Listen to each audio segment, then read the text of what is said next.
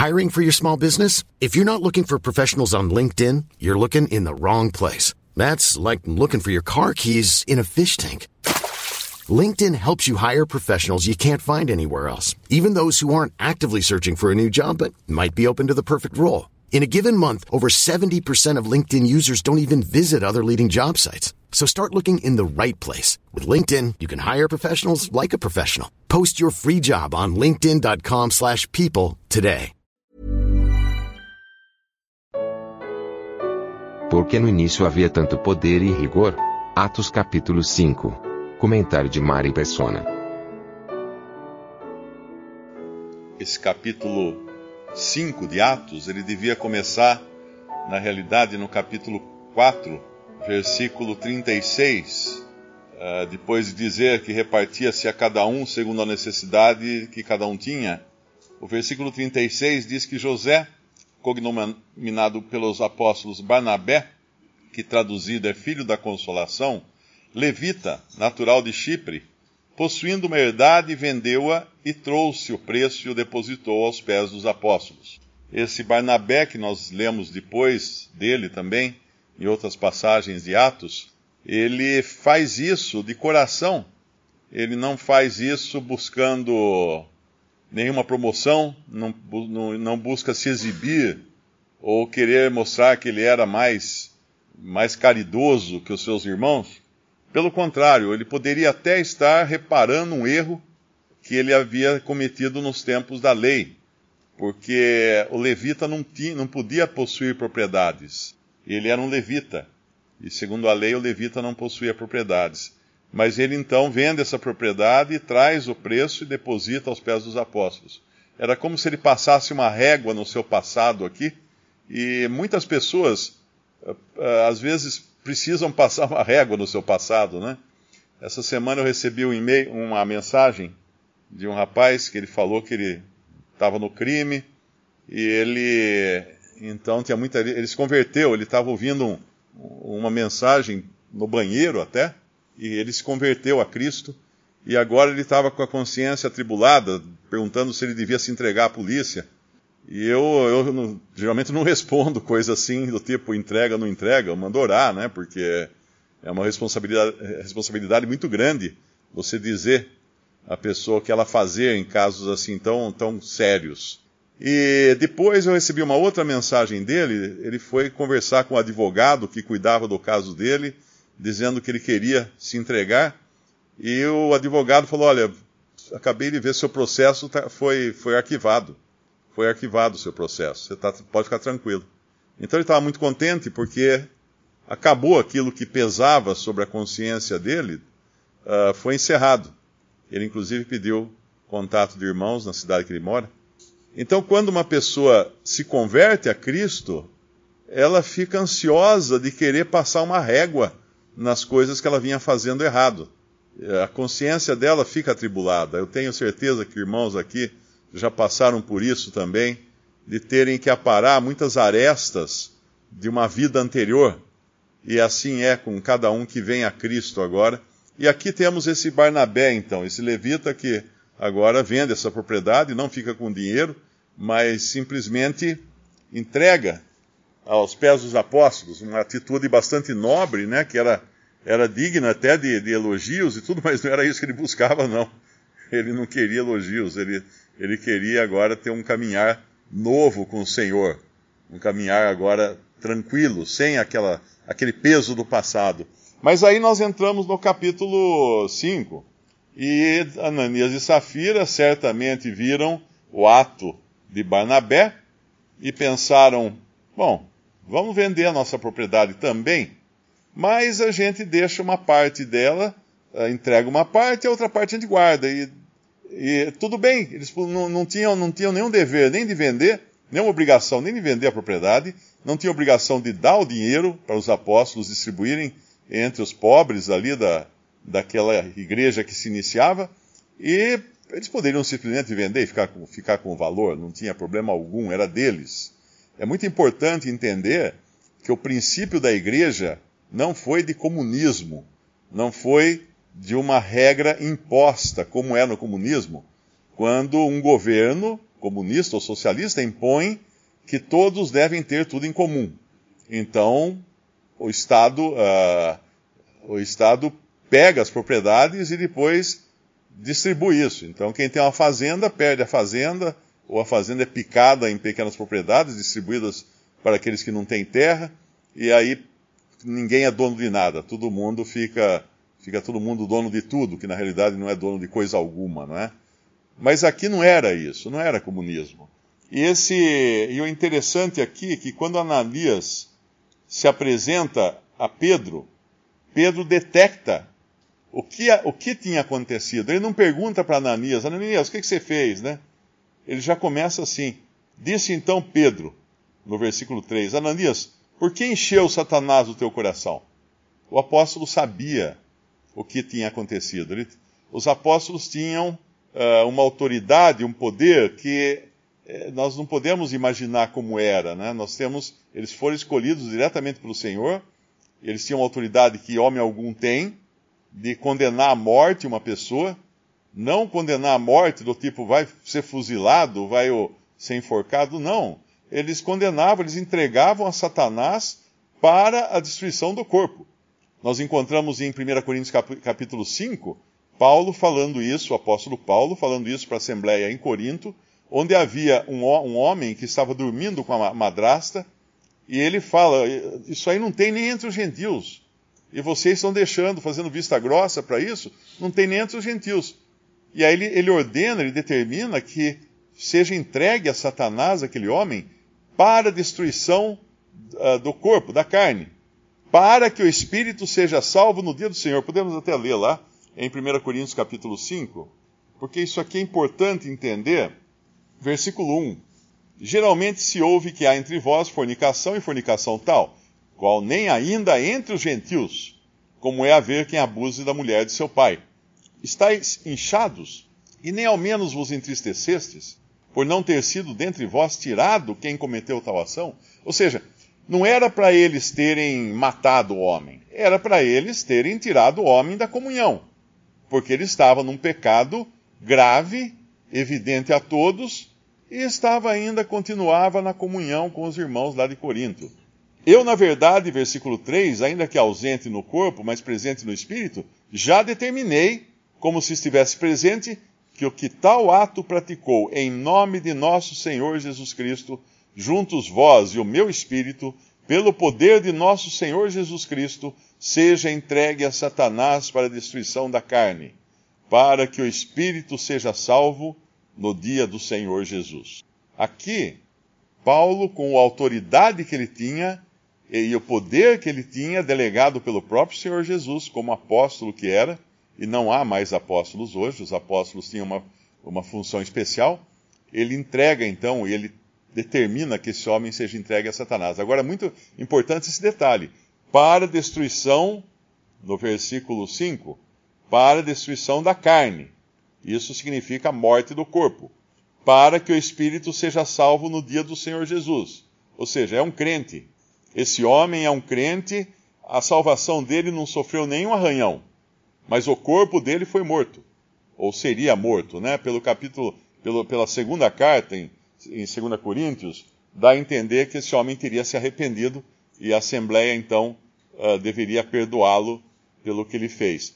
Mas o que, o que de, uh, demonstra aqui muito claramente é que é um salvo.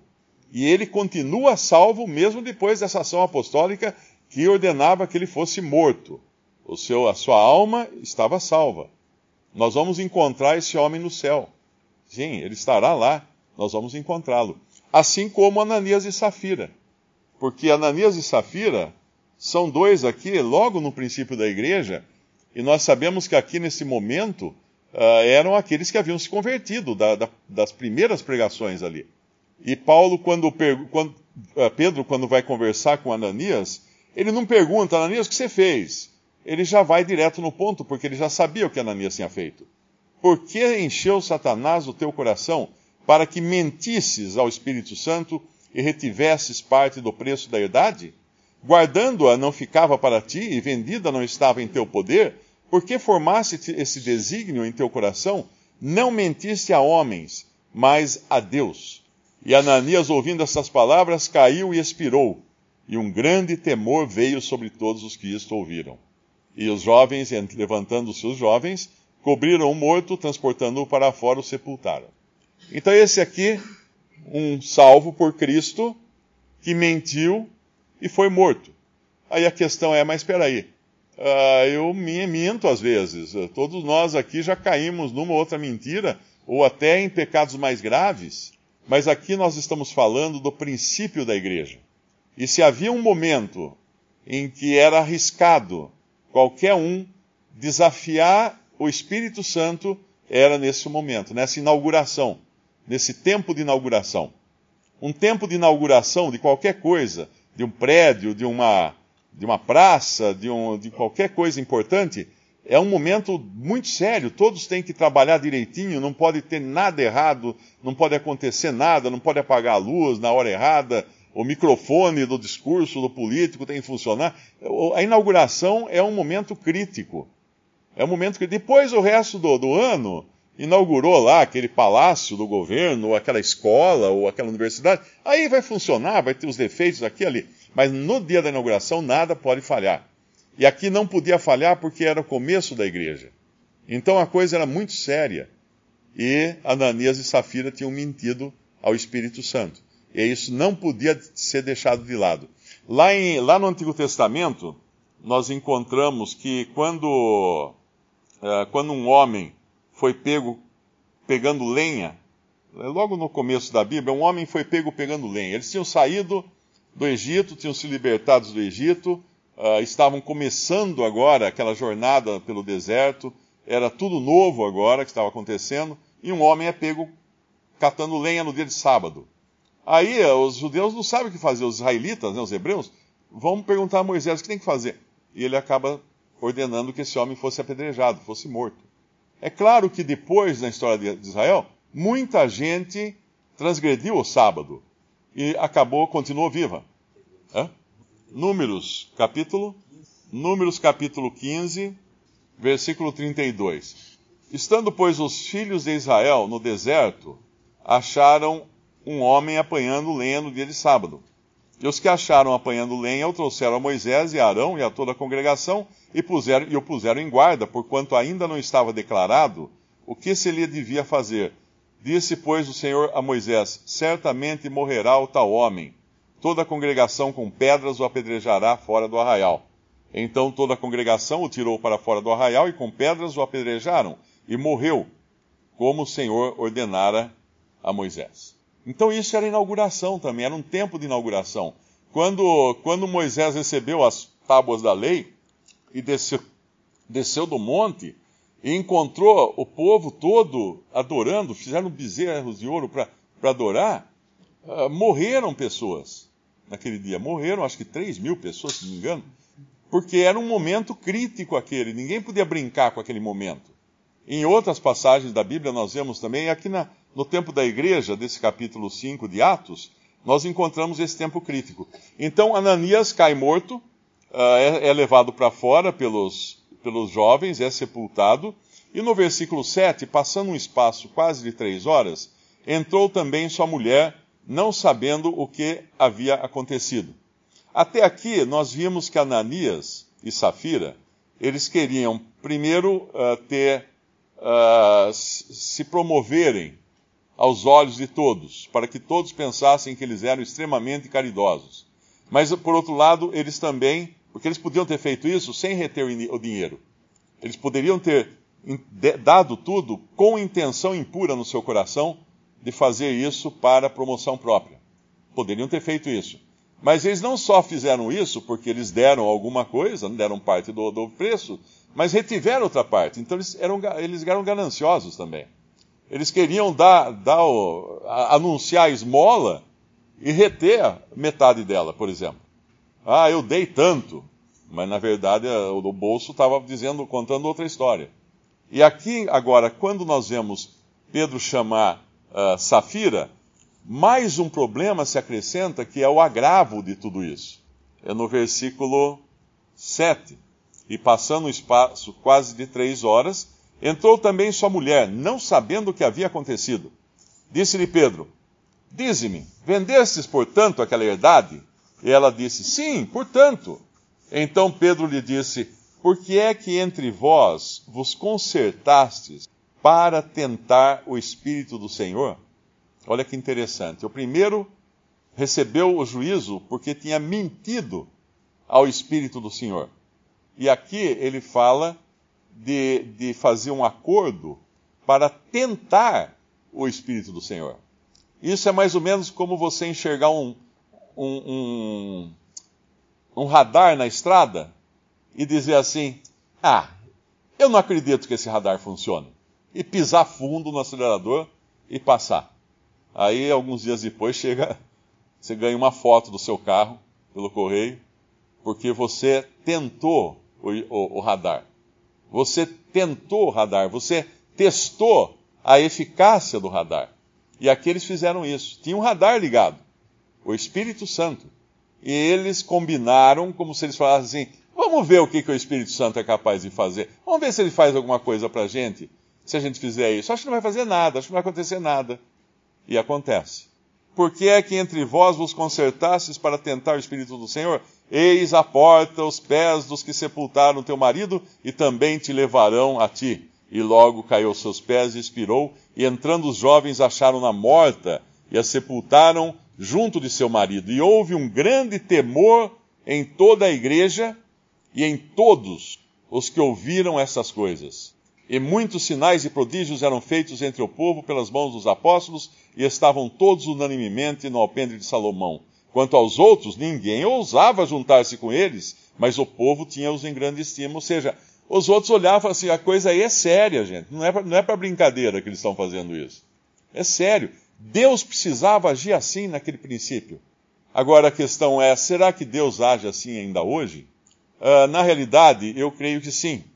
Não com o poder dos apóstolos de entregar alguém à morte, mas lá na própria carta aos Coríntios, nós vemos que, independente dos apóstolos estarem sendo usados para entregar alguém a Satanás para a destruição do, do, da carne, uh, para que o espírito fosse salvo no dia do Senhor, alguns já estavam sendo mortos por sua displicência em tratar das coisas do Senhor. Isso está em 1 Coríntios capítulo 11, no versículo 30. Versículo 29, ele fala: Porque o que come e bebe indignamente, come e bebe para a sua própria condenação, não discernindo o corpo do Senhor. Ou seja, o que nós fazemos contrariamente à vontade do Senhor é prejuízo nosso. É para prejuízo nosso independente do que seja. Por causa disso, há entre vós muitos fracos e doentes e muitos que dormem. Porque se nós nos julgássemos a nós mesmos, não seríamos julgados.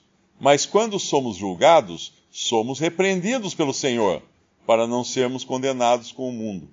Então aqui, o juízo, o julgamento próprio, previne nós de sermos julgados pelo Senhor.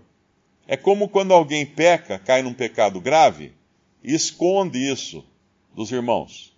Ah, eu não vou contar. Ninguém vai descobrir. Como é que vão descobrir? Ninguém tem bola de cristal para descobrir. E a Assembleia não pode julgar um pecado uh, só por suposição, não é? Supor que pecou. Mas, na maioria das vezes, a coisa vem à tona, como nós sabemos e já vimos muitas vezes, não é? Mas, quando, mesmo quando não vem à tona, uh, se a Assembleia não é, uh, não, não é colocada em cena para julgar ou para disciplinar, alguém vai ter que disciplinar. E esse alguém será o próprio Senhor. É o que está falando aqui. Porque se nós nos julgássemos a nós mesmos, não seríamos julgados. Mas quando somos julgados, somos repreendidos pelo Senhor, para não sermos condenados com o mundo. Então, se eu me, se eu me, se eu, se eu fujo do julgamento que o Senhor delegou à Assembleia para disciplinar aqueles em pecado. Se eu consigo fugir disso, eu não consigo fugir do, da disciplina. Eu consigo fugir da disciplina da Assembleia, mas eu posso, não vou conseguir fugir da disciplina do Senhor, porque de uma maneira ou outra ele vai me pegar. Ele vai me disciplinar. Porque o Pai disciplina aquele a quem ele ama. Então, é muito temeroso né, na vida do cristão ele deve sempre entender que o radar está ligado. Não existe nada que a gente faça que seja oculto aos olhos de Deus. Às vezes algumas coisas são ocultas aos olhos do Senhor, uh, dos, dos, irmãos, né? Mas nunca aos olhos do Senhor. E, e esse desafio de Ananias e Safira, de tentar o Espírito, custou a vida deles. Porque quando um, um crente não serve mais para ficar como um testemunho de Deus no mundo, ele é simplesmente retirado daqui. É como quando um governo chama o seu embaixador de volta. Se ele está se comportando de maneira imprópria no país onde ele representa, no estrangeiro onde ele representa o seu país, o governo do seu país simplesmente o convoca: ó, vem cá, pode voltar.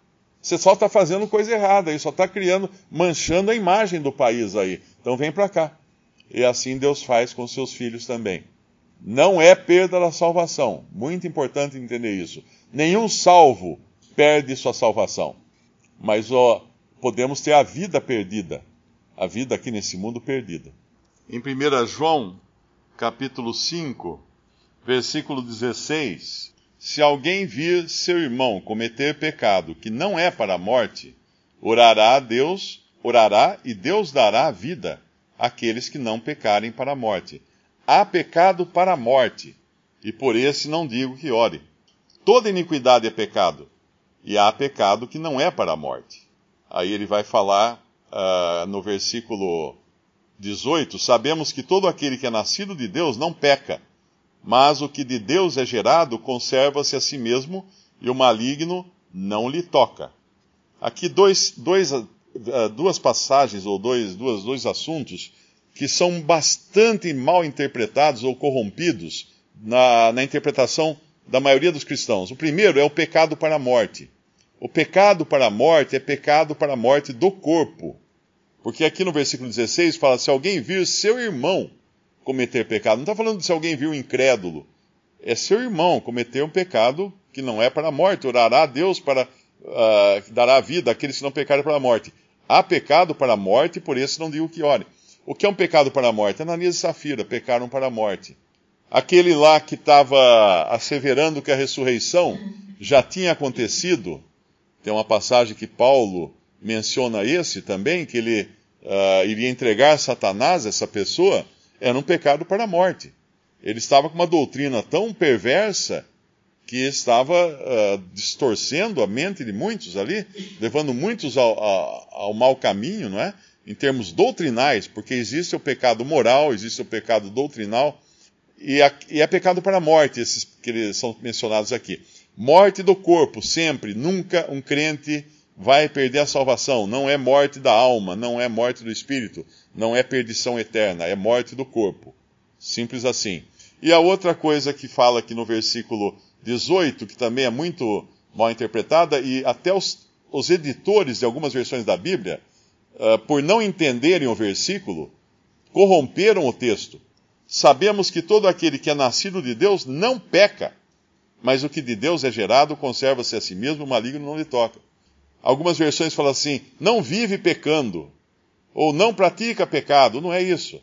O que é nascido de Deus não peca mesmo. Ele está falando da vida nova. A vida que é nascida de Deus é uma vida que vem de Deus. Essa vida que vem de Deus não tem condições de pecar. Nós temos essa vida, porque somos nascidos de Deus. Então esse não peca. Então, duas coisas, duas questões que são bastante mal interpretadas até por cristãos são essas duas. Primeiro, que o pecado para a morte não é perda da salvação. E segundo, que esse versículo fala aqui, o nascido de Deus realmente não peca. Aquela vida nova que temos em nós, que veio de Deus, não pode pecar, porque ela vem de Deus, ela é perfeita.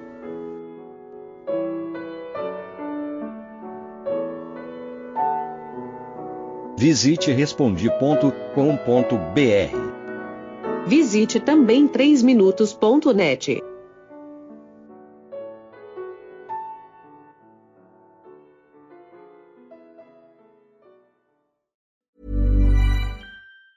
Hey, it's Danny Pellegrino from Everything Iconic. Ready to upgrade your style game without blowing your budget? Check out Quince. They've got all the good stuff, shirts and polos, activewear and fine leather goods, all at 50 to 80% less than other high-end brands. And the best part? They're all about safe, ethical and responsible manufacturing. Get that luxury vibe without the luxury price tag. Hit up quince.com slash upgrade for free shipping and 365 day returns on your next order. That's quince.com slash upgrade.